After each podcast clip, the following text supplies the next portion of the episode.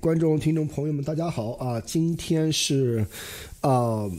四月十四号啊，星期四啊，现在是美国东部时间的晚上八点半啊。今天呢，路德出去有事儿了啊。这个节目呢，由我和这个 Tony 和马蒂娜啊给大家带来啊。咱们给大家准备了几个内容，首先就是这个莫斯科号导弹巡洋舰啊沉没的这个事情啊，这个是一个非常大的一个事儿啊。我们马上在节目里面跟大家好好的讲一讲它的这个来龙去脉以及它的这个意义啊，这是一。然后呢，今天这个美国的中情局局长啊警说，警惕这个啊俄罗斯可能因绝望而动用核武器啊，这个也是一个很大的一个事儿啊，很危险的一个事情。然后啊，这两个问题我们今天来给大家来啊好好的讲一讲。好，那我们先请这个啊 Tony 和马蒂娜来分享一下他们感兴趣的新闻啊，Tony 请。好的，我觉得今天对于这个科技界啊，应该最大的新闻呢，还是呃，伊伊隆马斯克要出现金啊，这个现金 offer，cash offer 哈，这个有钱就是很任性啊，因为一般的来说呢，啊都是要什么换股啊，或者用一些现用一部分现金，用一部分的股票来去做交易，但是确实是，其实在那 Elon Musk 其实在今天早上其实非常早就是说。他要用这个现金 offer 哈，应该是每股是五十四块多钱的，来去全部的百分之百收购推特，啊，这个其实这个端倪其实前前几天已经看出来了，因为，呃，当时其实推特公司呢，其实它的这个董事会呢是邀请 Elon Musk 的加入，啊，但是呢，大家看到这个他当时他的这个董事长哈写了一封呃非常怪的邮件，呃怪的一个声明哈，就看起来就非常古怪。对，大大意就是这样子，就是说我们呢非常希望伊朗马斯克加入我们董事会，啊，但是呢这个谈的好像不是太太开心啊，他好像也不太愿意。其实那个时候呢就已经有传闻出来了，就是说这个 Elon Musk 应该是要买买买下这个推特，因为就是说根据这个美国的一些这个公司法哈，如果你是在董事会里边的成员，你是不能去去做这种这种这种呃。邀约的，对他的这个最高是百分之几？百分之十五好像。对，呃，所以呢，所以其实呢，今天这种这个 offer 出来的时候，其实我相信呢，呃，有有很多人不会很意外，对吧？啊，并且呢，现在呢，但是呢，就是说，啊，所以所以大家其实看到哈，在美股盘前呢，啊，推特其实最高涨到了大概五十四块钱左右，就大概涨了百分之十八，但是呢，在收盘的时候其实是收跌了。啊，就是也没有跌哈，大大大概，但是如果是在盘前这个买入的，或者是抄抄了一下的话呢，可能就会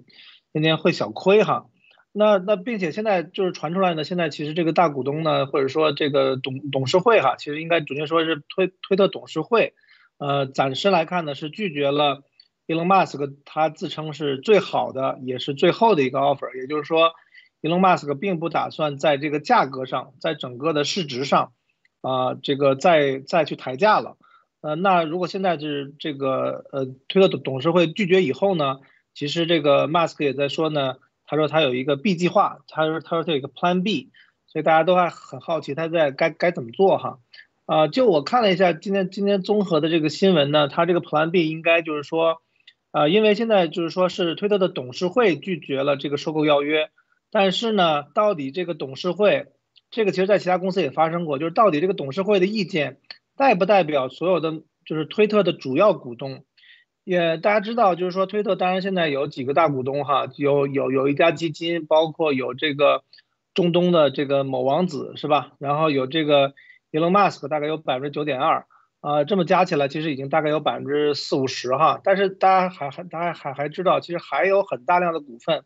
它是比较分散的，然后呢是被很多人这么买的，比如说每人买了可能百分之零点几，对吧？可能你在董事会上也并没有这个席席位，你也发不了言，所以有可能呢，这个马斯克他会用各种方法啊，去把这些就是说，呃，只要他能够团结到，对吧？一般来说超过半数百分之五十一的这个股权的这些 shareholder，那他其实是可以去重新选举董事会的。所以我觉得这可能是这个 l o n Musk 的一个计划哈，因为有了这个计划呢，呃，虽然说传出来目前的现任的这个推特董事会呢，是打算这个启用读完计划，啊，但是呢，这个这个这个这个计划到底是怎么回事呢？那我们就不在这儿细细节展开了哈。就是说它基本上呢，它是会允许现有的股东呢用低价再买入，啊，用来保护就是说这种这种就是出现这种所谓的恶意并购的时候的这些状况，啊，大家其实可以查一下以前的这个万科哈跟这个王石，其实当时也有类似的情况发生，所以呢，我觉得简单来说呢，这个。Elon Musk 这个他的这个 Plan B 哈，应该就有可能是说，呃，可能要去把那些剩下的一些这个股东，或者说他要团结到足够多的股东，然后可能会重新选举这个推特董事会，然后来重新评估这个邀约，因为他的出发点跟他的这个逻辑就是说，到底现在推特董事会代不代表推特的大部分股东的利益？因为这是一个现金邀约，按理来说呢。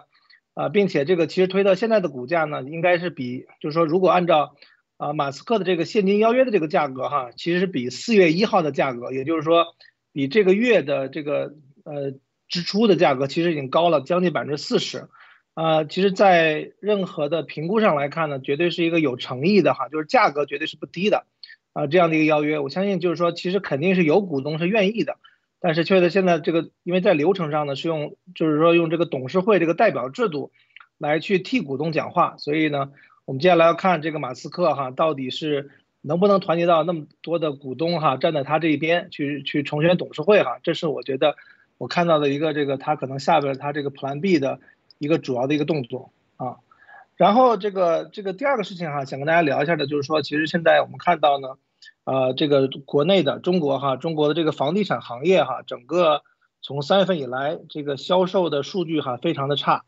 呃，基本上前十名的房企呢同同比下滑啊，这个百分之三十五，啊，前十一名到前二十名，就是这就是这十名的房企呢下滑就更惨，下滑了百分之五十，所以，我我们也看到呢，很多的这个金融机构啊，允许一些管控区疫情区域的居民呢。延迟这个这个还贷款，但是现在看来呢，就是说，我觉得这个楼楼市的这个金融危机哈，其实是非常呃大的一个事情，因为大家不管说是当年的日本，还是说其他地方，还是说零八零九年的美国哈，整个的这个房地产的这个如果出现类似的这种金融危机，或者是这种对吧，这个资不抵债啊，其实会导致银银行的这个坏账哈会持续会增加的。所以我觉得这个其实也是中国经济一个非常大的一个这个雷哈。好的啊，波波生。好的，谢谢 Tony 啊，请这个马蒂娜分享一下啊。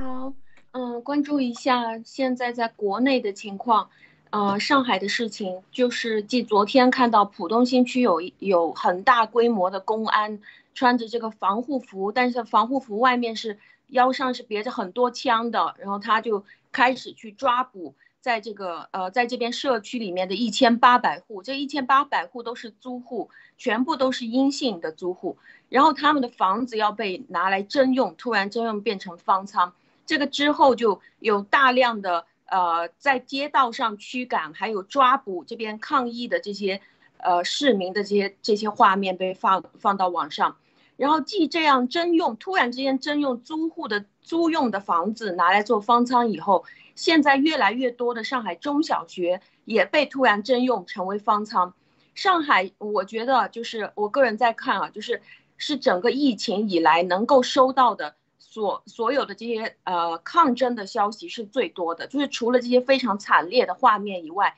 可以非常完整的看到当地的这个呃这些大白啊，他们到底在做什么样的事情，也包括市民是怎么样抗争。我觉得上海这边传出来的是最多的。也有很多的一篇一篇的文章，我觉得这个是有区别于之前的几个城市啊，都是整个封城结束了之后，突然之间就出来了啊，芳芳啊，类似于这个呃一个一个写手啊，一个人写了写了整个疫情当中发生的所有情况，而上海现在其实是出现了各种各样的文章，就包括今天呃可以看到最多的在网上这个有六十万的评论的这篇文章，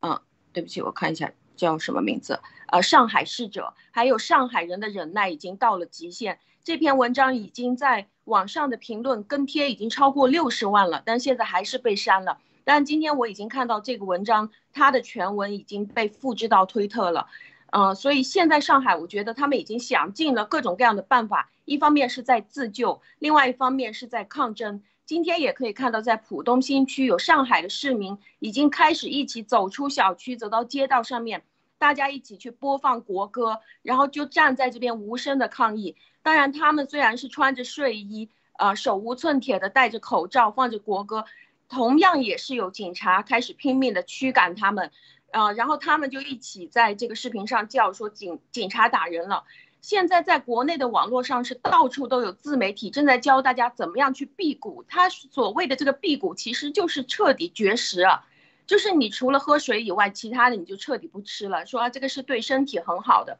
也可以看到很多的居委会，他在他的这个倡议当中说，呃，倡议大家现在要过所谓的简约慢生活，说的。你们团购如果是团购太多了，小心感染风险增大。大家少团购，因为现在这个垃圾清运也没有办法，大家就是待在家里面，垃圾都没有办法丢出去很多天。说现在这个下水道也是没有人清理的，就包括抽粪车，这些车子和人也在隔离。所以就说大家一定要谨慎的吃，谨慎的拉，然后垃圾也没有地方丢。所以我就提示，如果是接下来你担心您的。城市也有可能会进入到封城，比如说您是广东或者是北京的话，您可以看一看关于那种垃圾粉碎机啊这一类的东西。谢谢谢波博士。好的啊，咱们今天就进入今天的这个节目啊，就是今天大家可能都知道了一个很大的一个事儿啊，就是说俄罗斯啊这个遭受了重大损失啊，这个重大损失是什么呢？就是说黑海舰队的旗舰啊，这个莫斯科号导弹巡洋舰啊沉了啊，就被呃确认沉默啊，为什么呢？是你看我们今天下午看到的是俄罗斯的这个塔斯社和俄新社的消息啊，但是呢，在说四月十四号晚上引述俄罗斯。国防部的消息啊，说俄罗斯在黑海舰队旗舰莫斯科号导弹巡洋舰因为弹药爆炸。然后被在被拖走时啊，然后说在暴风雨的海况下沉没啊，但是啊，这个里面就有很大的问题。为什么？因为很多的情报专家都已经指出来，在这个拖走的这个时候啊，没有暴风雨啊，就是说这个俄罗斯的说法是是属于是在这个这个这个啊啊没有说实话啊，就是说沉没了。为什么会沉没呢？就是说。俄俄新社的报道啊，这大家看到，这是俄罗斯的这个俄新社的报道啊，说是怎么怎么样，在暴风雨的海况下沉没，失去稳定性，怎么样？但是啊，这个啊，乌克兰的这个新闻就是说，首先是由乌军发射的这个海王星啊反舰导弹击中了莫斯科号啊，命中了以后，然后。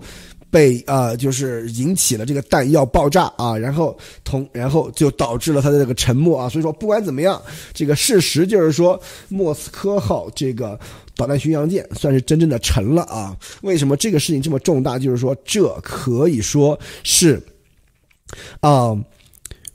战争开始以来啊，莫斯科呃，就是说这个啊，俄罗斯所承受的最大的这种。呃，损失就是说最大的这种单向损失啊，就是说整艘这个导弹巡洋舰就沉掉了啊。然后这个里面为什么这个意义重大呢？就是说这个啊啊一二一号啊，就是说莫斯科号，它是黑海舰队的旗舰啊，非常非常的不容易。黑海舰队大家也知道本来就比较小，而且黑海舰队的旗舰就是它的这个整个的这个舰队的这个主心骨啊，全部就在这个地方。然后呢，这个军舰呢。其实也是在历史上面非常有名啊，为什么呢？大家都知道这种啊，以前俄罗斯的这个一一六四计划啊，的导的导弹巡洋舰，它的原名叫光荣级啊。为什么？就是说它第一艘就叫光荣号的斯拉瓦，对吧？但是这艘就是以前那艘光荣号啊。为什么呢？就是说。他在一九九零年的时候啊，一九九零年的时候，他开始大修啊，就是说进行现代化改装。然后因为苏联解体，以及因为各种各样的这个原因啊，他一直到了两千年左右才重新服役啊。在重新服役了的时候，就改名叫莫斯科号，其实就是以前啊的光荣号啊。所以说这个是非常非常重大的一个事情。所以说这一点来说，要对于这个。俄罗斯的这个军队的这个士气来说啊，都是一个巨大的一个打击啊，所以我们可以啊，我们先讲这么多啊，Tony，你你有什么要想想想评论的？啊，我觉得这个这个光荣号啊，或者现在这个莫斯科号，我其实查一下它这个历史，它这个它是这个呃叫博洛金诺级战舰的最后一艘，其他四艘其实被这个大大日本帝国海军给给都干掉了哈。所以我觉得在我看来呢，就是说这种这种旗舰的这种呃心理意义哈，或者说在整个战战场上的这个象征意义其实是巨大的。那如果你的这个，比如说你的一个旗舰，我们一般说旗旗舰叫什么？旗舰产品对吧？叫 flagship，也就是说你这个是标志着你这个，呃，就是说你整个这个海军对吧？你的一个信心，你的一个这种，呃，这种阵容对吧？那是你你是一个标志，等于是说现在等于是就是我们中中国人讲什么叫擒贼先擒王是吧？或者说。你这个等于是仗还没打，你的这个最大的这个将领，或者是你最大的这个船只，就已经被干掉了，就好像这个甲午海战一样哈。你要是这种信心级的，呃，这种标杆级的这种 flagship 都都直接被干掉，那我觉得其实这个对整个的士气跟军心是一个非常大的打击。呃，就是说，同时呢，我们知道它这个这个这个，呃，这个载重量啊什么的，这个排排水量哈也是比较大的。所以在这种情况下，那剩下的就是说，你可能是你这个里边最厉害的这个船舰，或者说一个比较比较坚固、比较耐揍的一个船舰哈，好像很轻松，对吧？这个被这个所谓的说这个乌克兰的这个海军，对吧，给干掉了。那你想想，就是说你整个的实力，我觉得这个是有个非常大的一个问题了，就是原来我们是以为俄罗斯的这个陆军是吧，这个 army 应该是很强，结果一看，哇塞，完全没得打，对吧？好，那这个海军总该厉害了吧？结果 这个你的这个旗舰被人轻松给给揍趴下了，并且是沉了。这个就是说，还不是说你是伤了，然后你你自己走哈。我觉得这还比不上中国的那个叫什么黄海级什么航母哈，是吧？你还能冒个烟儿，你柴油的这航母你还能，反正你修一修，你还能回回去。这个直接是被被被揍沉没了。我觉得这个对于整个的这个俄罗斯的这个三军哈，这空军现在其实表现也不怎么地，所以等于是俄罗斯的这个三军的这个实力哈，通过这场战争其实是把自己的底牌交了，也也就是说把一个在一个实战里边不得不把自己的整个的这个实力给交出来。我觉得这个其实是整个俄罗斯啊，包括是这个俄军是非常恼火的事情。所以我也看到一个传闻哈，不知道现在有没有被验证啊，说这个啊这个黑海舰队的总司令。好像是被普京给抓起来了。这个，我觉得其实跟啊，其实俄罗斯俄军内部，包括他的这个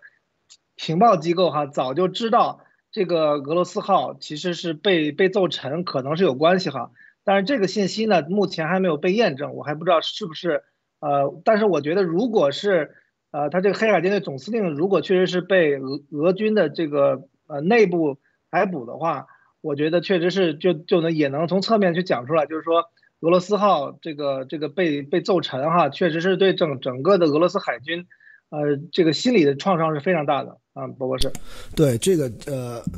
啊，托尼讲的非常对啊，就是说，它首先它的名字叫什么？莫斯科号啊，这个是以这个俄罗斯的这个首都命名的啊，这是莫斯科号。第二就是说，它是光荣级的第一艘。当时光荣级的时候，大家也都知道，这是按照当时的这种航母杀手的这个定位来来来来设计的啊。所以说，这个东西它当时在八十年代初出来的时候啊，在世世界上面是引起了非常大的轰动的啊。为什么？大家可以看到这个屏幕上面对吧？它这个每边八个这大管子是吧？这个大管子这么粗粗大管子，一边八个啊，一共十六发。这十六发是 P 五百或者后来改成 P 一千啊。P 五百就是说呃玄武岩这个反舰导弹啊。它这个导弹的话，它的这个弹头啊，就战斗部啊，达到一吨重啊。所以说它基本上是可以完完全全就是为了猎杀这个美军的航空母舰啊来设计的东西啊。所以说这是一个当时是在刚刚出来的时候，这是一个非常非常强大的一个海上的一个。作战平台啊，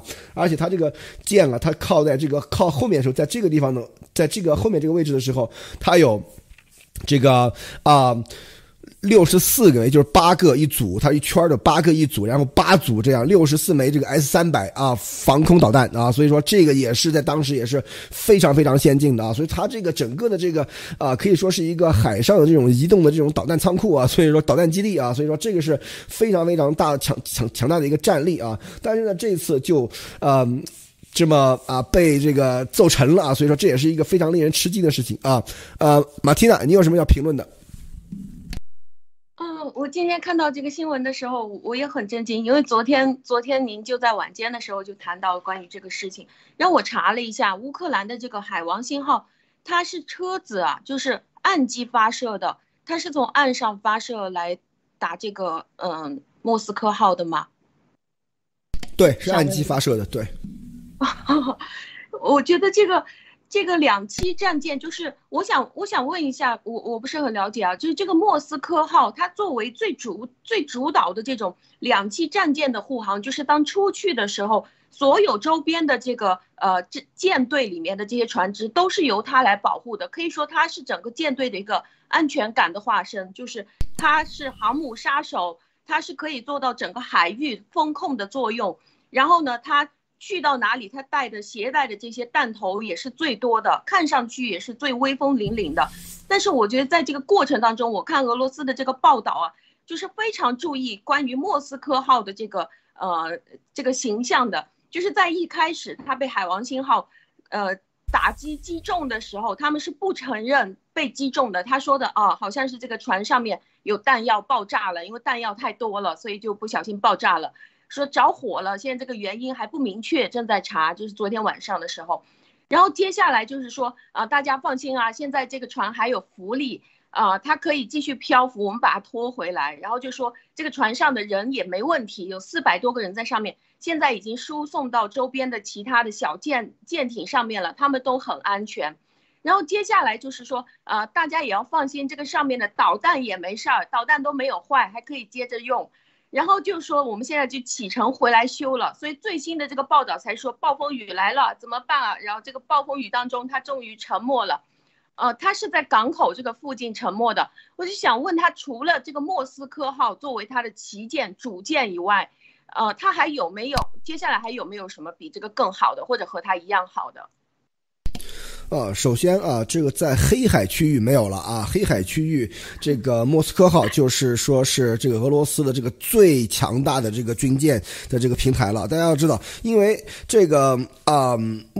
光荣级啊，光荣级它的当时设计的这个任务啊，它是是一个缩减版的一个。基洛夫级，大家都可能也都听过啊，前苏联这个基洛夫级导弹巡洋舰啊，它比这个光荣级还要大，而而且是核动力的啊，所以说那个可以说是这种苏联时代那种怪物啊。但是呢，这光荣级的话，它可以说是常规动力的里面这个五倍已经是到顶了，它基本上是属于就是说可以为本方的这个舰队，包括包括这个。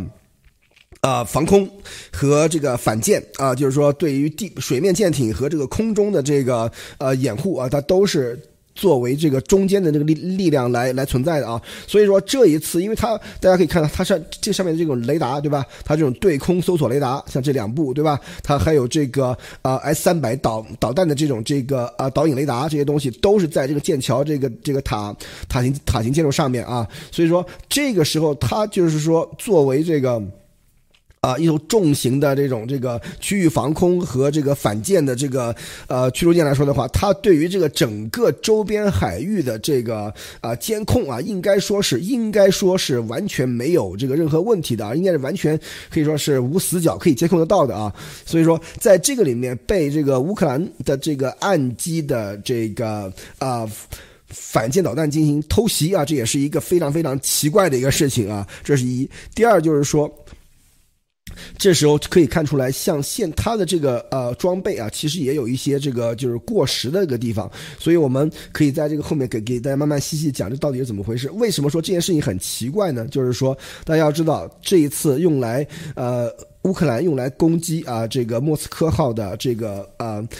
北呃就是叫海王星啊，海王星反舰导弹，它的这个战斗部啊，就是它弹头啊非常小啊，只有一百五十公斤啊，一百五十公斤的这个战斗部啊，因为这个导弹呢，它是要击中这个舰，就是军舰的这个水面以上的部分啊，它不像鱼雷可以击中军舰水面以下的部分，然后用水压啊这样这些就冲击波能造成更大的伤害，对吧？但是呢，这个。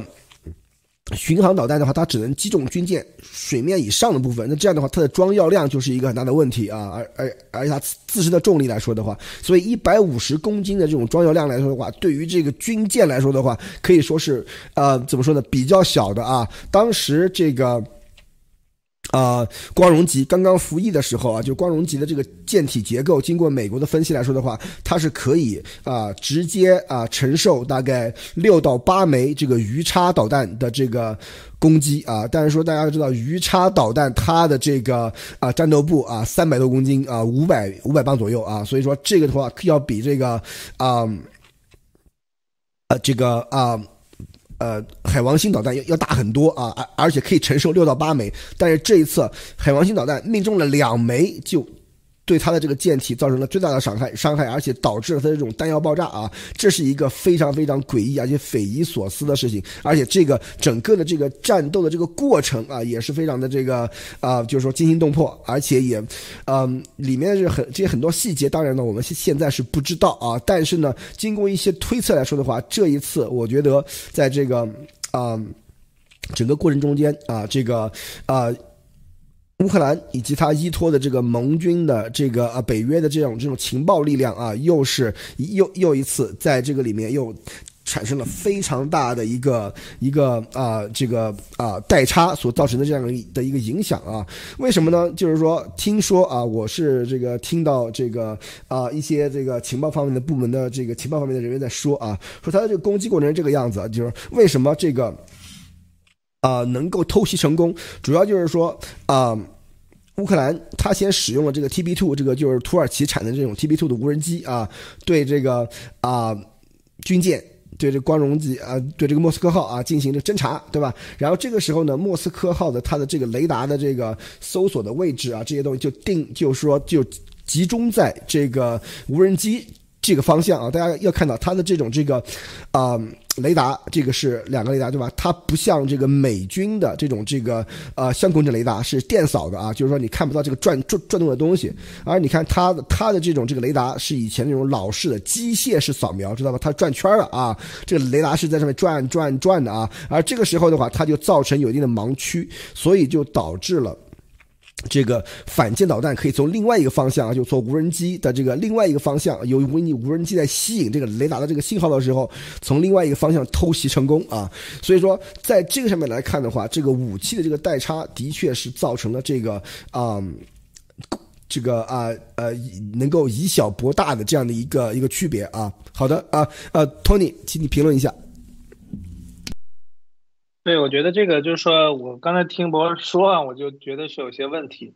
因为就是说，这个体体舰式的这个这这这艘大军舰哈，它就应该其实在整个的这些这个这个舰队内部呢，它其实它的重要程度，包括它自己的这个防卫的这个优优先级哈，应该都是非常高的。然后呢，能够这样子轻易的，就是说被被两枚陆基的，然后相对来说呢，这个载弹量战战斗部。啊，不太大的这样的一个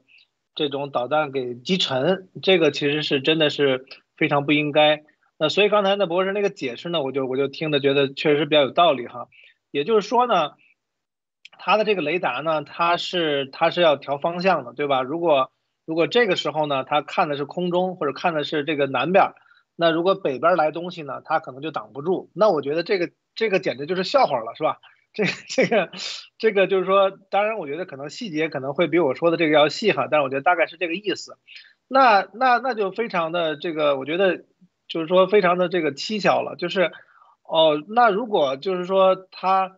啊，那我觉得基本上就是还是那个话，基本上就把这个俄罗斯这个黑海舰队的这个底儿给交了。就是说你的这么这么一个当年哈，可能是威震西方的。呃，这样的一个莫莫斯科的这个这个这个大这个大大大战舰哈，那其实，在当时的话呢，以当时的科技来讲，对吧？以当时的这个配备来讲，可能就是说你的这个这个这个排水量大，然后呢载载弹量大，载弹量多，所以呢别人就怕你。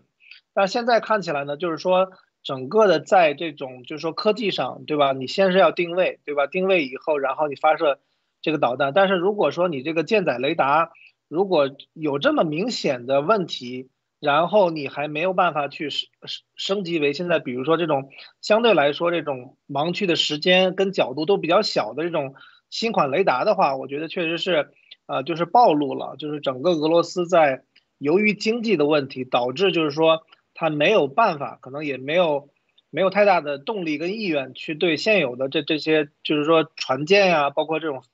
飞机啊去做升级。呃，虽然说我们知道这个莫斯科级已经是对吧，这个大改造、大升级的这这个做过的这样的一个这个舰船哈，但是那个大概刚听博士说哈，大概是在一九九零年是吧？大家想想啊，这个一一九九零年跟现在我我我刚才一算，我以为是二十年，后来发现这个这个这个搞错了，三三十年了已经是吧？所以大家想想，这个一九九零年的时候那个对吧？你的比如说哈，那个时候用的手机啊，你可能用的是大哥大对吧？你现在可能都用到 iPhone 都出到十三代了，对吧？然后呢，它这个船，我相信就是说，确实是没有随着这些高科技的一些东西去去这个做做联通。因为我记得以前伯伯是讲讲过一个事情，就是说是讲一个就是多多国的这种这种海军啊、空军啊在一起联合作作战的一个问题。就是说，嗯，那个里边当时就提到一个事情，就是说。你要保证你的所有的这个联军也好，或者说所有的这些作战单位也好，你的信息是得得能够同时做做共享的。那那这个地方确实是要求你的电子的能力是非常非常强的，对吧？不管是通讯啊，不管是里面的加密，还是说各种数据如何呈现啊，又高效又安全又便捷，是吧？那那但当然你要做到这个事情的话，你说起来简单，但实际上后边。是要有非常深厚的这个基础的研究，对吧？然后你才能根据说，呃，各个这种舰船的不同，然后空军的不同，然后怎么样，把把一个目标，对吧？分别落在各个的这种，呃，海军、空军、陆军中，才才能够达到这种目的。但是刚才伯伯是这这种讲讲到的这个这个事儿哈，确实让我非常惊讶，呃，就是说这个现在还是靠机械式的雷达，因为我当时在这个，呃。圣地亚哥那个海港上看过，就是说确实是有些这个船上哈，它就是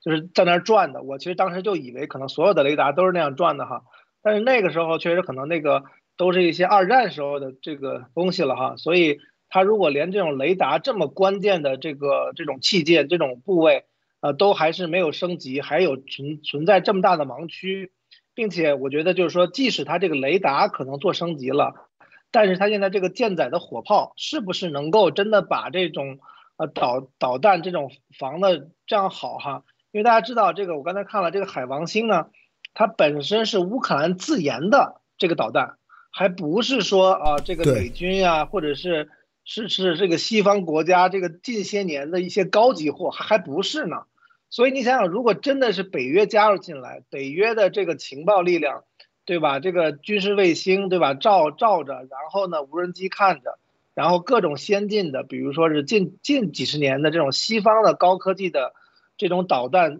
如如果是真的加进来的话，我觉得那个这个整整个这个黑海舰队啊，那 我估计已经没了。所以确实从这里边看出来哈，就是说俄罗斯现在就是说仅仅仅仅是就是说借了一个无人机的力量啊，然后呢，呃，就是。抓到了他这个位置，然后用自己的这个用乌克兰自己研发的两枚导弹哈，就击沉了这个这个海舰队的旗舰。我觉得真的是有，就是说真的是有点像什么哈，就是说当年这个甲午海战，这个这个清朝啊，清朝这个被被别人打打的样子了。好的，博士啊。对这个 Tony 讲的是很对的，就是说我们刚才看到的这个，我刚才给大家讲的呢，像我们看这个照片，对吧？这个光荣级它在上面是转圈的啊，这个雷达是会转的啊，大家可以看到这个雷达是在这里转啊转啊转的，对吧？所以我们都可以都都可以看到这个啊，它是传统式的机械扫描啊。然后呢，我们再看这个啊，这一艘是日本的啊，日本的这个。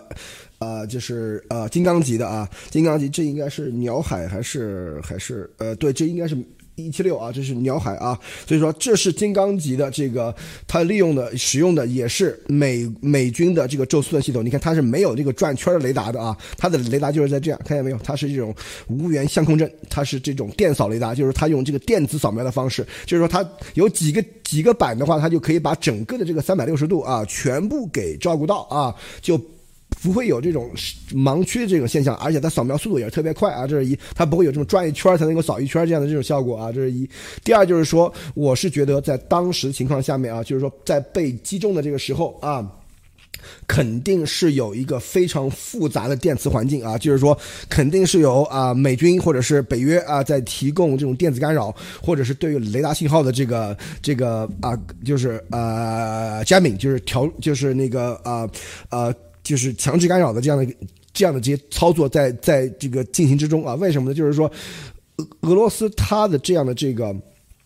啊，老式的这样的这种雷达系统啊，它对于这种抗干扰的这个能力其实是不强的啊。就是说，它的整个的这个系统的话，如如果是被美军的先进的，就是说，就是北约的这种先进的这种这个技术来进行这个电子压制的话啊，它一般可以说是没有什么胜算。就是说，你可以看到雷达回波上面就全部都是东西，一一片一片雪花啊。所以说，这个时候你就是说两枚小小的导弹过来的话，你都根本都看不见啊。所以说，我觉得后者可能性更大啊。因因为它这种这个啊，就是机械扫描的话，它还是还能够看到周围，但就是很慢，对吧？但是它被这个电子干扰的这个可能性也是非常之大的啊，这是一。第二就是说，这个里面其实还有一个非常非常诡异的诡异的一点啊，就是说，为什么我们跟我刚才跟大家说的，就是。本来这么一艘一万两千吨啊，一万一千多吨，将近一万两千吨的这个军舰啊，可以承受这个六到八枚这种大型的这个反舰导弹的直接命中。但是这一次，为什么这个只打了两枚啊，命中了两枚小型的这种反舰导弹啊，就把它给彻底废了啊？这个是什么原因啊？马蒂娜，你能你能不能想想看这是什么原因？对，我也刚想问，就是。像这样的一个舰艇啊，它上面到底是真的存在，就像什么要害部位吗？就为什么会打了两个，它就可以被击沉？就一方面听两位刚才分享，我我知道了，就是呃，就像刚才 Tony 先生说的，的确这个陆基发射导弹的这个海王星号，我看了一下它的这个车子，它的载弹量是真的超级小，就一个车子只能发射四枚导弹。然后结果就是两个车子在这边发了两枚导弹击中了以后，这个船就直接沉了。那对于这么大的一个导弹驱逐舰来说，它的要害到底是在哪里？还是因为它本身就已经快坏了，它已经足够脆弱了，太多年的时间了。然后对方又知道它的脆弱点在哪里，一打就沉了。还是因为它载弹是不是带的太多了？因为我我不懂啊，就为什么会突然之间就这样沉？然后是否我们可以类推，就是？如果是俄罗斯的，呃，他引以为豪的这种莫斯科号，呃，我我想知道他之前到底打过仗吗？还是他一直都是被拿来做威慑这种用途的？这个是不是他第一次去正面迎战？然后，如果是他的通信系统那么糟糕的话，就是只要你放一些这个呃无人机在旁边啊，就可以干扰到他，让他或者是呃有美军帮忙做电磁干扰，就会让他根本不知道自己发生了什么事情。而且它的这个舰艇很有可能是它为什么会那么脆弱？两个导弹打过来，它就直接可以开始沉掉了。那么可不可以去类推，像俄罗斯的这种水底大杀器，就是大家最害怕的它的核潜艇，它是否也存在这种机械式扫描啊，或者是可以非常简单的干扰啊，或者是它之前也从来没有打过仗啊，就是这类的问题呢？啊，这个马蒂娜一连串问了几个问题啊。首先就是说，首先就是说，马马蒂娜有一点讲的是非常非常对的啊，就是说这次是打中了要害。如果就是比方打中这个甲板啊，就是说舰体这个旁边这些地方，你中个三四枚像这种小小型导弹的话，一点问题都没有啊，都不会有什么有什么这个这个这个啊损伤的啊，起码不会搞成这个样子啊。这是一，这次就是说肯定是命中了要害部位啊，就是像中国的这个功夫里面被。点穴啊，一定是点中了这个穴道啊，才会导致这个这么这么庞然大物这个东西彻底彻彻底的爆炸，然后彻底沉掉啊？为什么呢？就是说，一定是点中了，比方说装。武器的这个呃武器库对吧？装油料的油库对吧？或者是这个它的这个啊导弹的像这样的这些这个啊关键部位，比方说这个导弹弹体上面的某一个部分，只要打中那个地方，会导致导导致它的这种这个连连锁反应，比方说导导弹发射管对吧？这个里面就就需要需要什么呢？就是说，就要需要对于光荣号、光光荣级、莫斯科号上面的所有的东西，要必须了如指掌啊！就是说，你必须对于整个的这个这艘船是可以说是每一个部分都非常清楚，打到什么地方会会有什么样的效果，打到什么样什么地方会有什么样的这种结果，打到什么地方什么会爆炸啊？什么会爆炸会导会不会导致另外另外一个东西再爆炸啊？这些东西你都必须非常非常的清楚，才能够导。打成这样的这个这个效果，否则，两枚一百五十公斤的这个反舰导弹，对于像这种一万两千吨的这种这个庞然大物来说的话，可以说是一点影响都没有。为什么我这样说？就是说，大家一定要知道，莫斯科号就是光荣级，它当时设计的时候是指冷战时期啊，是要。当时的设计是，它是作为一个低配，当时的这个基洛夫级核动力这个是把它巡洋舰作为一个高配啊，他们那个时候是要直接是要在比方说大西洋或者太平洋上面直接和美军的航母战斗群开干的啊，它的这个设计这种抗打击能力和他们的这种这个装甲，他们的这个整个的这个防空和这个反舰能力都是非常强的啊，所以这不是一个非常说是弱不禁风的一艘这个这个这个这个货船一样，它。是一个武装到牙齿的这样的一个武器平台啊！这一次肯定是有几个要点：是第一，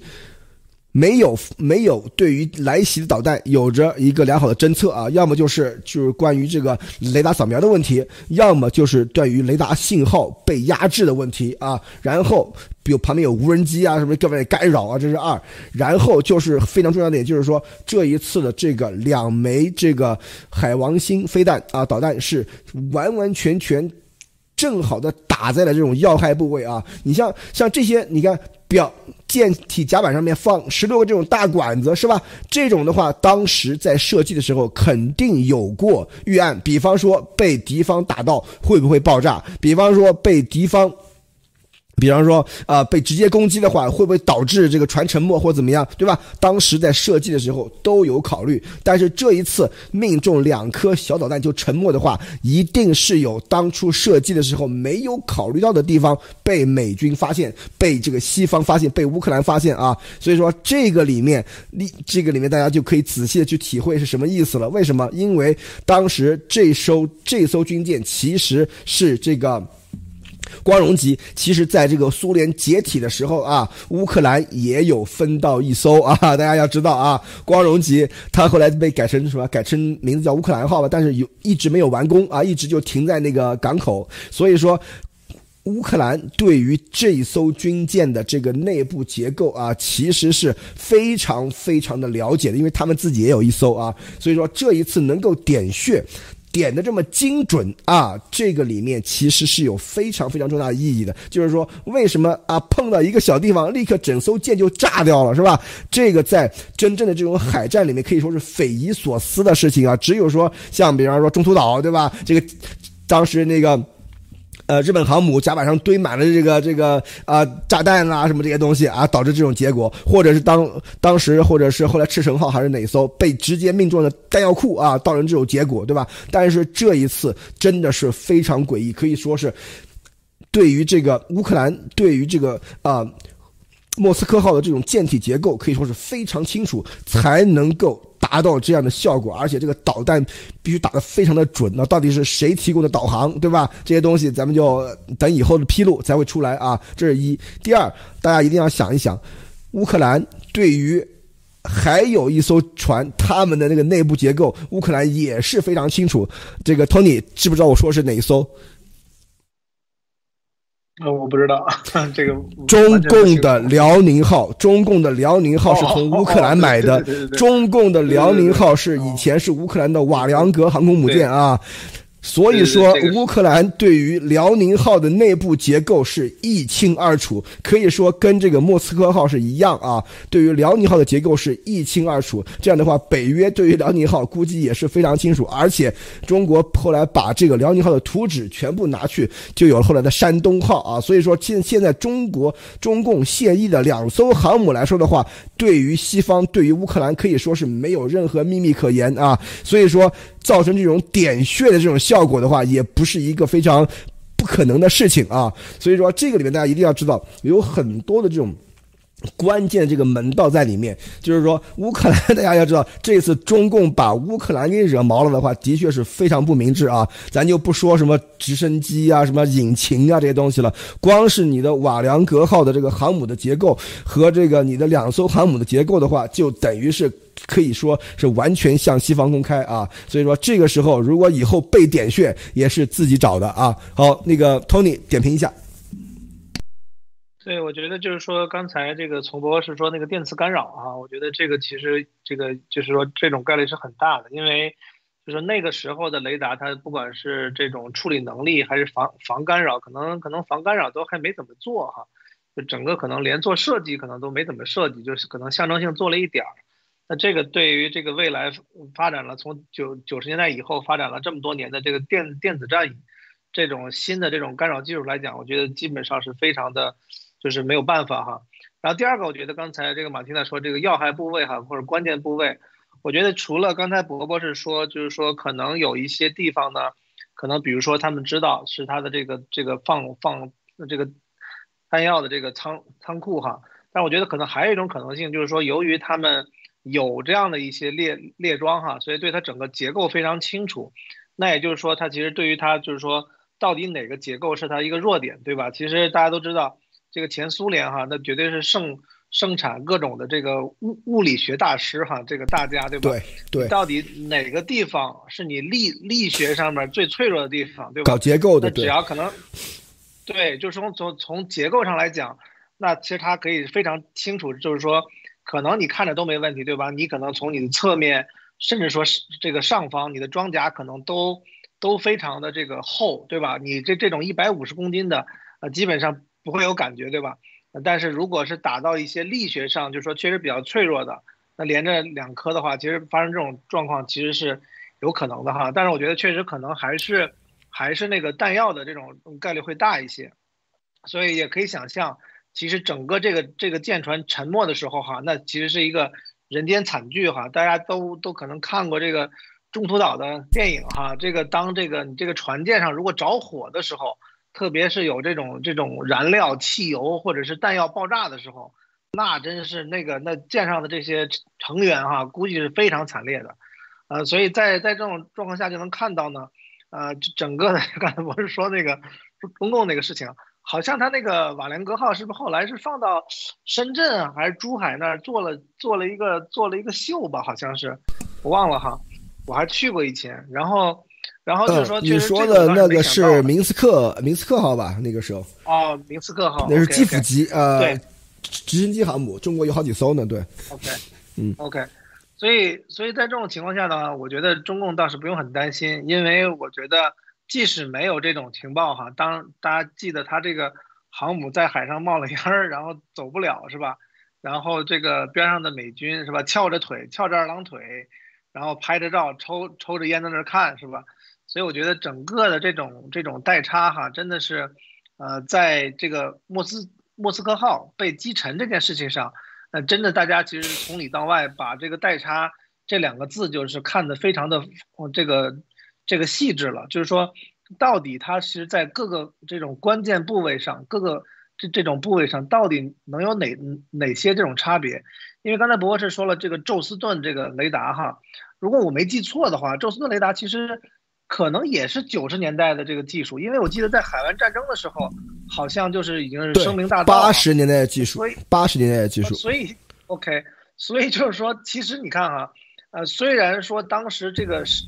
年代可能都差不多，对吧？但是你看看，就是说从当时的这种呃研究的这种这种细腻度哈，包括说啊，对于一些这种确实非常大的一些问题的解决上面。确实看起来还是西方的这些技术的这种状况哈，还是比这个前苏联哈还是要领领先跟细细致很多，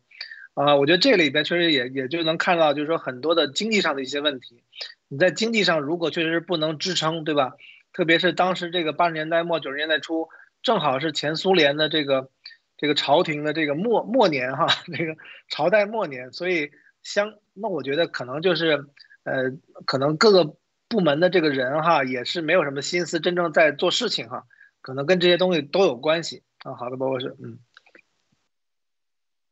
好的啊，马蒂娜，你有还有有没有什么这个问题？对于这个啊莫斯科号沉没的这个事儿，嗯，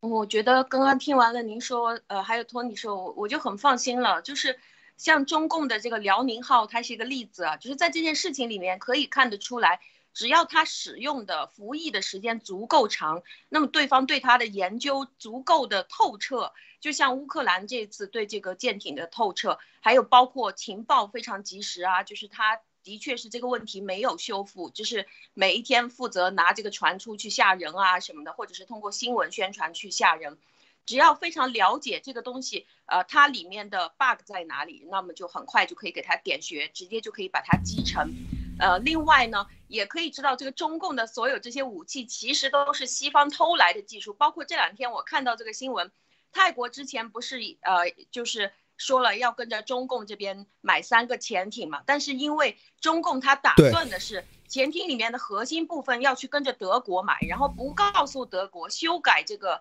呃跟着德国之间的合同，然后就把德国买过来的这个东西拿来直接呃。装在他的核呃这个潜艇里面，直接拿来卖给泰国。但是现在德国已经知道了这件事情，德国不愿意卖给中国了，不愿意卖给中国了。那他其实就没有这个核心的东西，所以没有办法交货给泰国。然后泰国总理就说啊，那按照我们当初购买的这个合同，你赔给我双倍的钱吧。这个和这个潜艇我不要了。本来泰国也是没有什么军队啊，他的军队基本上都是拿来呃跳舞啊，或者是在那边排兵布阵，好像是放着玩的。但是他突然之间买潜艇这个事情，其实，在泰国国内已经受到很多的诟病，就大家都觉得你疯了吗？突然之间跑去买核潜艇，你又不打仗，所以这个事情突然之间就变成了这个样子，也可以说明中共他如果是要在军事的这个方面去跟着呃外界去打仗的话，其实是真的脆弱的不堪一击，而。呃，我这两天正在研究关于普京跟着习近习近平他们两个，其实两个人的上位都是属于这种人畜无害而上位的。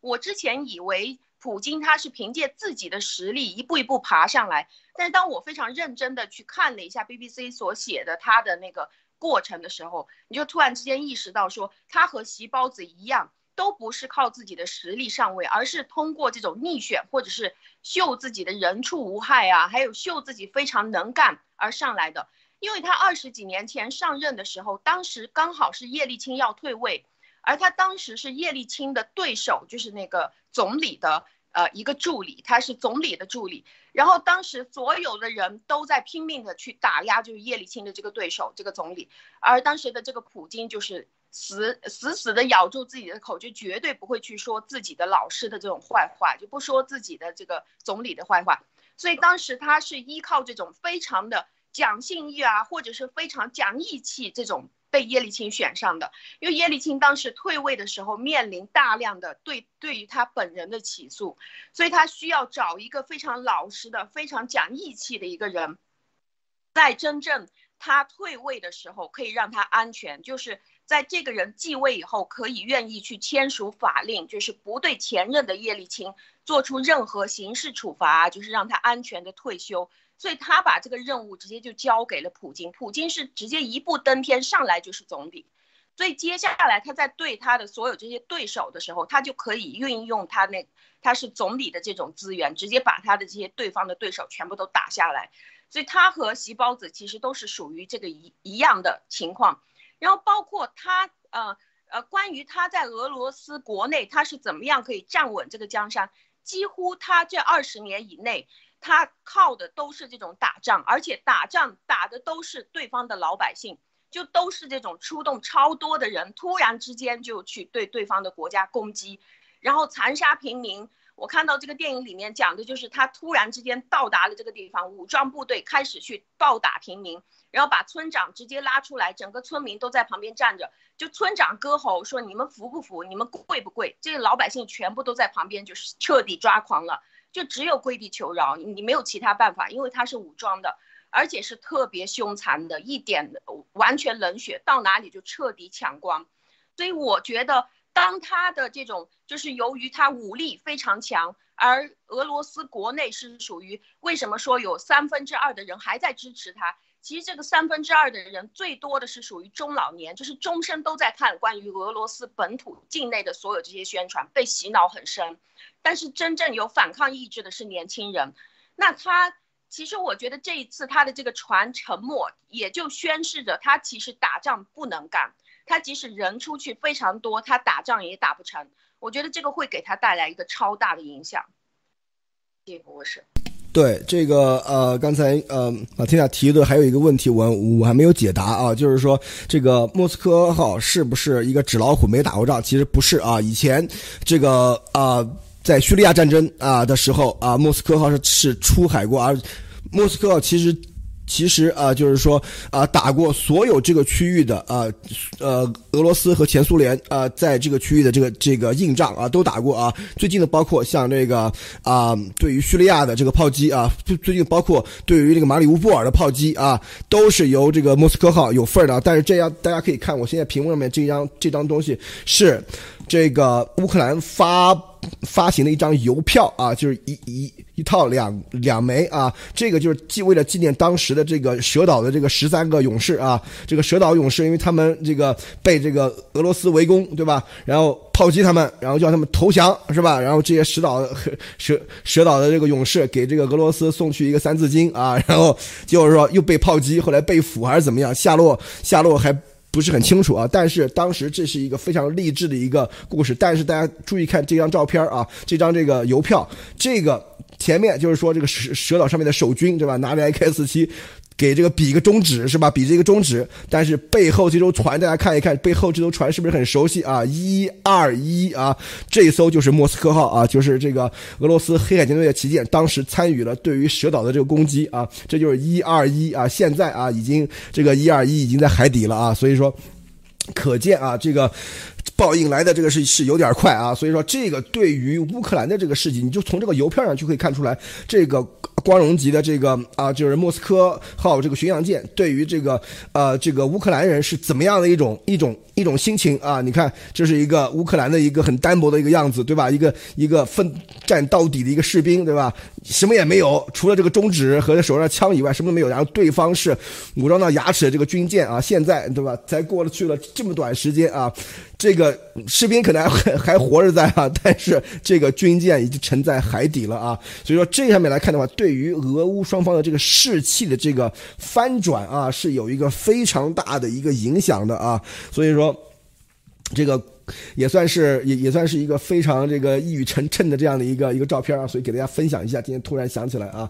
好，那呃，那我们进入下面一个话题吧啊，这个呃，Tony 来给我们呃分享一下。他今天看到的这个话题就是，中情局的局长说，警惕俄罗斯可能要因为绝望而动用核武，而且俄罗斯发出威胁啊，瑞典、芬兰加入北约将触发俄军部署核武器，就是说，俄军对于核武的这个情有独钟啊，这个是不是一个比较危险的一个信号啊，Tony？呃，对，我觉得这个呢，就是我们大家还记得哈，这个俄乌战争开始，或者说这个俄罗斯入侵。呃，乌克兰的时候呢，啊，当时呢，大家都会觉得，呃，包括我在内哈，大家都会觉得这个战战争可能不好打，对吧？对于乌克兰来说，这个其实压力很大，啊，但是大家应该还记得，我们大概在呃这个俄乌战争开始后一周，呃，可能还不到的时间，其实普京就已经威胁要用核武器了。那我们当时其实也分析过，就是说一般来说呢，你如果比如说你去欺负邻居家小孩儿，对吧？然后你打赢了。你肯定不会说啊，我到时候叫我爸来一块来打你，或者说我给他放一些狠话。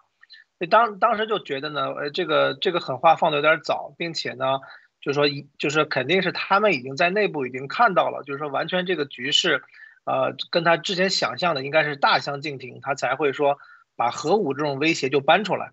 那那就是说最近呢，这个中情局的局长其实说了这个问题，我觉得确实是又是一个。呃，非常大的事情是什么呢？就是说，我们看到其实整个的俄罗斯政府哈，俄罗斯政府里边呢，它其实是也是靠这种情报系统来去管的，对吧？它不不管是军队还是说政府里边，还是说这种呃，就是所谓它的这个木马里边哈，所有的人可能都是被被普京用他的这个东西厂去控制的。那这个中情局我们知道，其实它基基本上是美国对外的一个这个最大的一个情报力量哈，它这个。他是在这个 Georgia，呃，Georgia 理工大学发表讲话的时候提到这这个事情的，就是说，呃，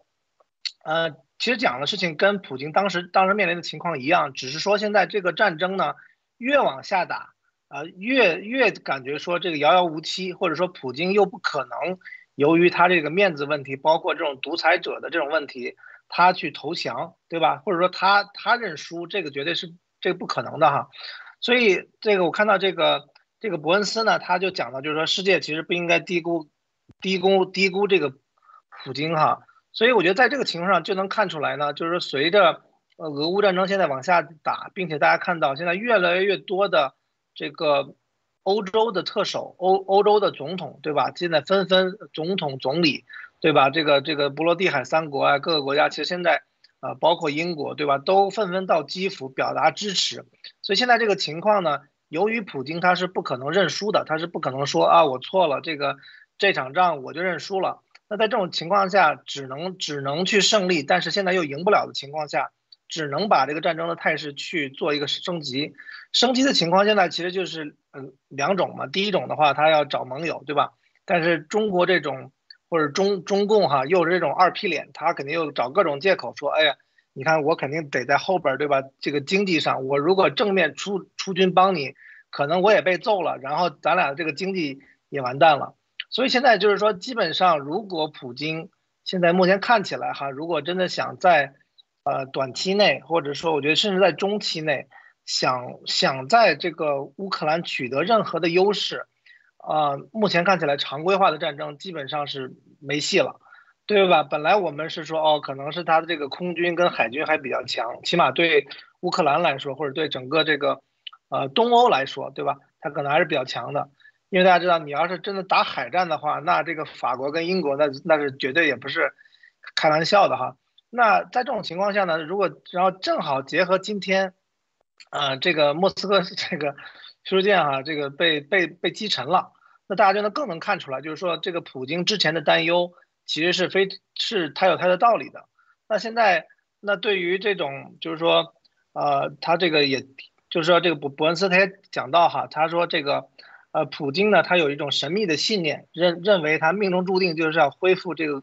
俄罗斯的势力范围，其实就是路德这个非常早的这个爆料哈，说对对于这个俄俄罗斯帝国的这个执念，对吧？我觉得就是说，这个已经变成他一个执念跟他的一个信仰了。就是说，也许在我们看来，对吧？这个东西是，呃，可有可无啊，或者是说你其实不行，再等等吧，或者说你让你的这个子孙后代再来完成这个事业都可以哈。但是目前呢，明显是普京在，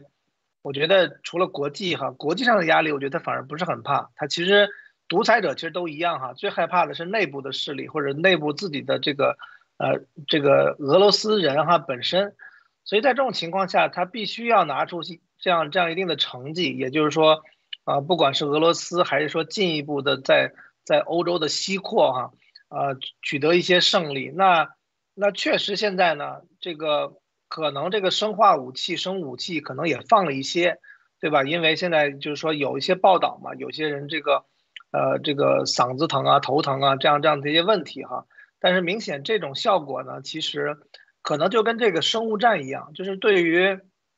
对于人类的这种嗯恐恐惧的神经来讲，就是这种东西反而好像，对吧？就是你你看现在这个新新冠病毒是吧？全世界也也已经不是太害怕了，对吧？但是对于核武器，大家还是还是非常恐怖的，因为那个就像博士发推说哈。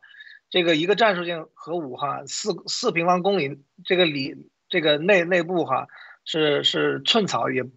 也不生哈，所以在这种情况下，呃，确实是他现在我我我我看到哈，这个普京如果想赢赢得这个哪怕是局部战争，可能都不是说能够赢下整个乌克兰，可能他现在比较高效的，可能只剩下这个这个核武这这一条路了。虽然说，我觉得这是确实是一条，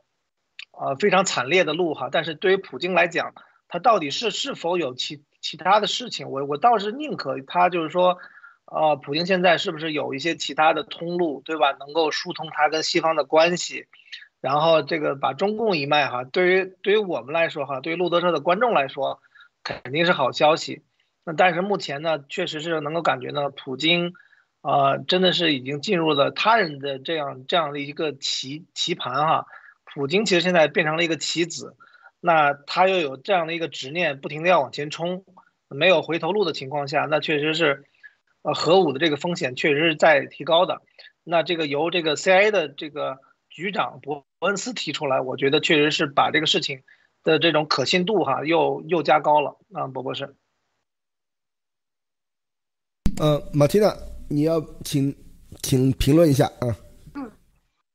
好，我我想补充一下，就是在这个核能的呃东西上面，昨天我也看到了一个关于国际的经合组织，就是在国际上在管核能的这个组织。他们已经决定了，就四月十一号的时候决定把俄罗斯踢出局。就是，呃，这个组织它是在全球的所有核能里面，它有百分之九十的全球核能都是这个国际经合组织来控制的。那，呃，我不知道，呃，波博士是否了解这个国际经合组织啊？就是我的感觉呢，是否是说，当他被踢出这个组织的时候，呃，因为这个核能组织它的，嗯。他这里说的是要大家加入这个组织，就是可以合法的、安全的使用核能，然后这个核能的使用是基于提高自己的经济，然后也不能破坏环境的这种情况下去利用自己的核能。那这个是否就预示着从现在开始，只要普京他开始使用核方面的这些东西，这个就直接没有任何的。呃，可以钻空子的这种空间，比如说他想在核能这个方面去打法律战啊，或者是什么，他现在就直接已经被踢出局了，没有办法在法律的方面去找核能机构来帮助他，呃，说好话了。呃，只要他动用核，那么就是他现在所做的这种种族灭绝行为当中的一个。嗯，您您怎么看这两件事情结合？嗯，我我我我觉得，首先啊，今天说的这种经合组织的这种核能，这个就是国际的这样的一些这个组织的话，它。都是一些这种说核能的这个发电、核能的利用这个方面的这个东西，跟核武的这个关系不是很大啊。这是一。第二就是说，对于核能利用的话，它主要要有一种国际合作，对吧？和平利用核能，像这样这种国际合作的话，以后俄罗斯想参与的这个机会可能越来越少啊。大家也都知道，俄罗斯它的这个核电站啊，什么这个啊，这个安全系数也很低的，像切尔诺贝利啊什么，大家都知道，对吧？但是呢，中共对吧？细胞子还是啊大笔一挥啊，弄了很多啊，所。所以说这个东西以后都会是成为很大的问题，因为它俄罗斯被踢出这种国际核能合作的这样的一个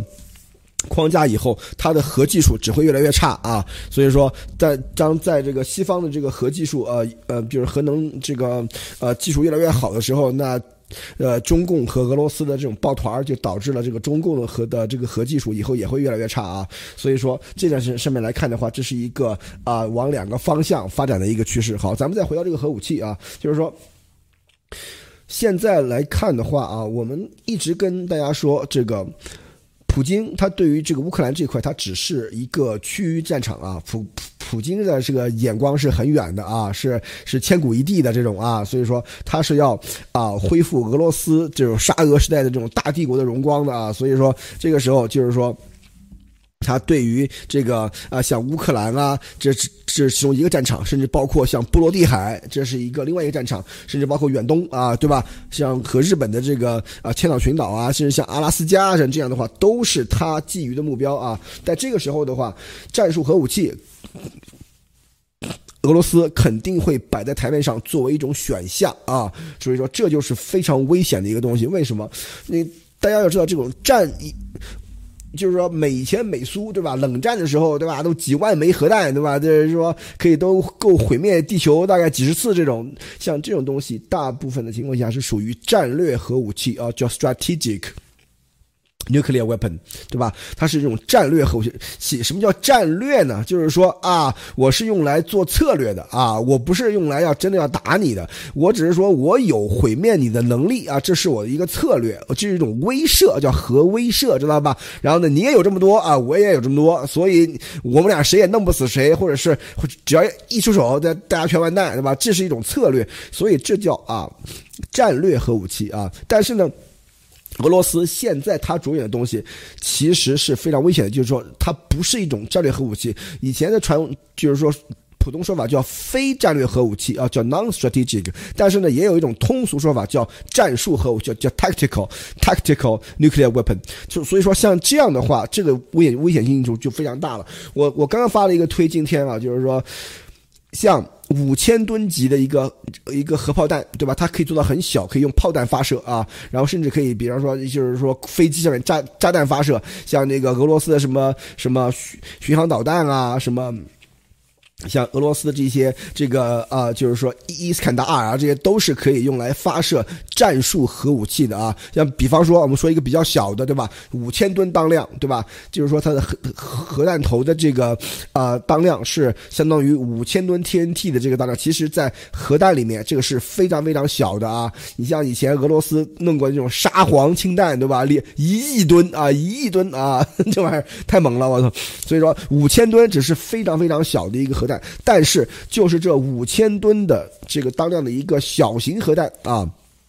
它的爆炸就会造成差不多两两公里半径，就四公里直径之内的这个所有人啊，就是说可以说是，嗯，就是。完全没有任何生物可以存活的可能啊！所以说，这相当于差不多相当于这种广岛的这个原子弹的这个爆炸半径的一半左右啊！所以说，就是说它的这个面积大概四分之一嘛，它这个啊就是爆炸这个半径的这个一半左右。大家可以想想看，当时广岛是什么样子，炸过了以后是什么样的，几十万人死亡啊！而这个五千吨级的先进的战术核武器的话，可以打。达到它这种四分之一的这样这样的这种威力啊，所以说这个其实才是真正的这个可怕的地方啊，就是如果俄罗斯它这个时候悍然使用战术核武器的话，那西方要怎么应对将会是一个巨大的问题，因为俄罗斯它现在的话，它要在多个方向要取得胜利，而且它要在多个战场要取得胜利的话，它必须使用超常规的东西。它常规的武器的话，它是打不过西方的，这已经看出来了。它的常规武器跟这个呃北约和西方的这种代差非常非常明显啊，甚至包括电子战设备的话，就是明差距差距其实更大。它只能使用它比较厉害的，就是说路德，我们这个在节目里一直跟大家说的核潜艇，比方说它的这种波塞冬核鱼雷，对吧？像这些东西西方是没有的，所以说在这个里面，它要使用它的这种这个。非常规武器才能够取得一些战局的扭转和一些胜利，所以说在这个方面，我是觉得俄罗斯使用在，比方说在乌东或者是某些地方使用战术核武器的可能性啊，不一定没有啊，可能性可以说是越来越高啊。Tony，你怎么看？这个真的让人想起这个小小时候读的一个这种童话故事哈，就是说，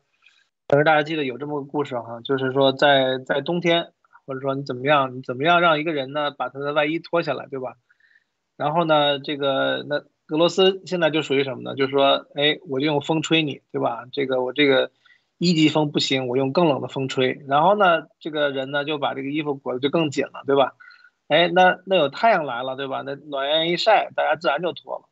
这个就是中国人讲话叫什么？就是强扭的瓜不甜，对吧？你看到这个这个现在不过是这个投出来这个哈，这个瑞典、芬兰都都要都要这个加入北约了，这个本来可能这个周期呢和这个这个这个都不是很着急，或者说觉得可以再谈再看，或者其实不加入加入其实也没什么关系，但是呢，我觉得确实是现在等于是俄罗斯是替，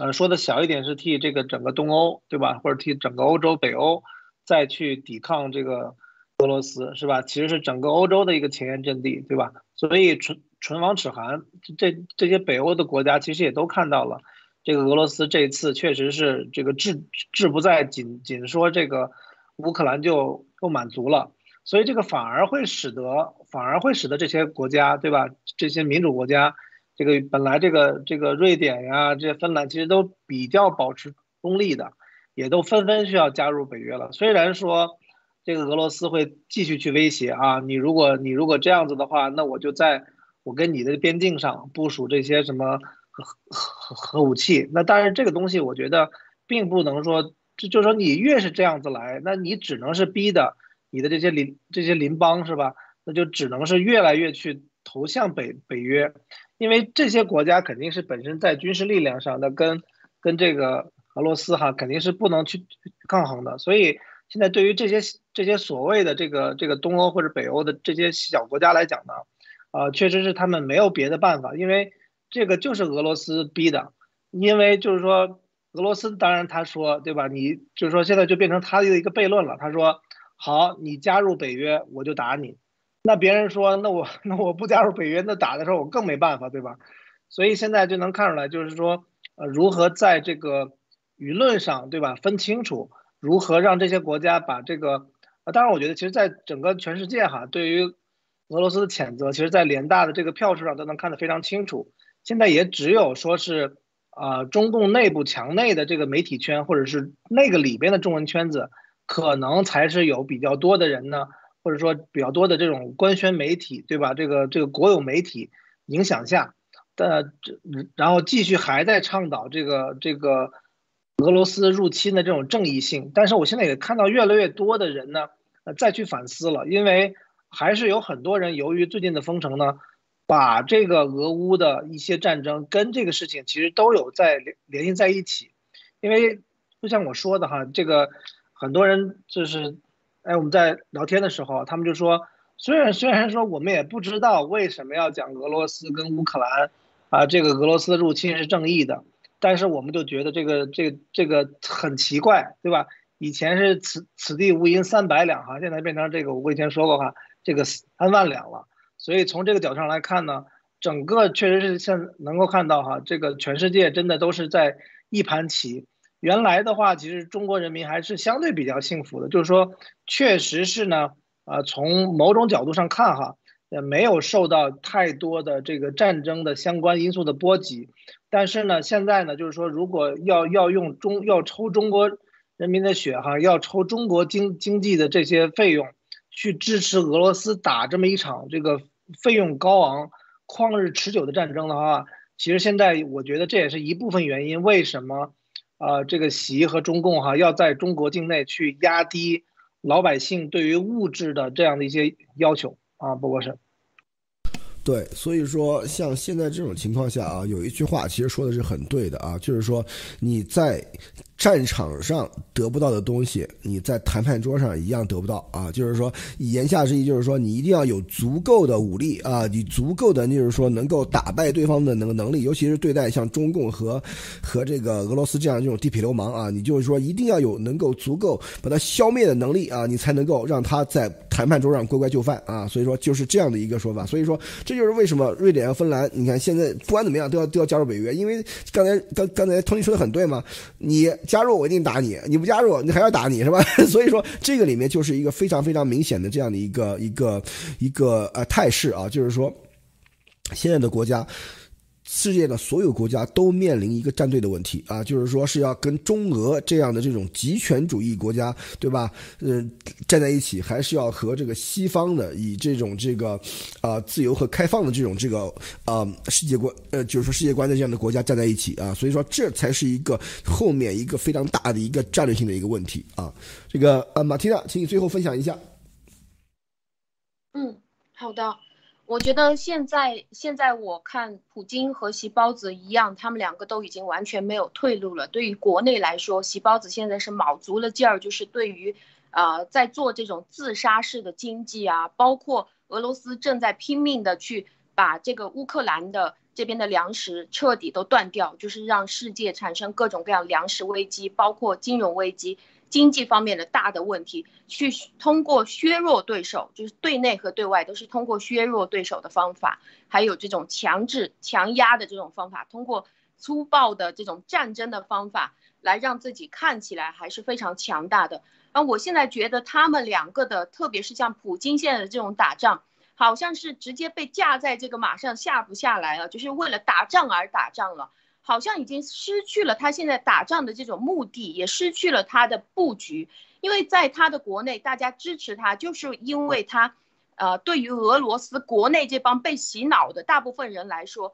他就是战神的象征。那对于政治的角度上来说，这个人是越来越年轻的，越来越帅的，不断的做着各种各样的整容，而且他是多才多艺的。对于俄罗斯人来说，他也是男神，也是偶像。但是对于他的执政怎么样可靠的执政来说，他完全都是靠他的这种战神的印象，就是每一仗呃，只要他出马，就一定可以打得赢，因为他人很多，因为他想尽办法去进行这种政权的颠覆。如果是让俄罗斯人现在还在支持他的俄罗斯人知道他在外面是打不赢的，或者是一直都在打败仗的，那我觉得他在俄罗斯国内的这种支持率就会开始大量的下降了，因为这些人本来就是一些好战分子。对于习近平来说，我觉得现在我们能做的事情，就是在他的这一次自杀式经济的这种暴虐当中，我们试一试，能在习普两个人被斩首之前，看看能不能留下一些什么东西，就是属于我们中国老百姓自己创造呃创造出来的这些财富也好，或者是我们的企业也好，也包括现在开始呃严加封锁的，就是一步一步更加严的这个广东，我希望可以看到呃这段时间里面。广东人和上海人可以在这个抗争当中为自己留下什么？我觉得这两个人已经失去了目的，开始漫无目的的为了显示自己还有威力而打仗。那在这段时间里面，所有保留下来的东西，都是在接下来恢复了或者是进入了民主之后，是真正可以自己留下来用的。谢谢博士。好的啊，谢谢马蒂娜啊，今天咱们的这个因为时间原因啊，咱们的节目就到此结束啊，呃，希望大家能够点赞、点赞、分享啊，呃，那呃，今天感谢这个 Tony，感谢这个马蒂娜，跟我们度过了一个呃呃非常好的一个时间啊，咱们下次再见。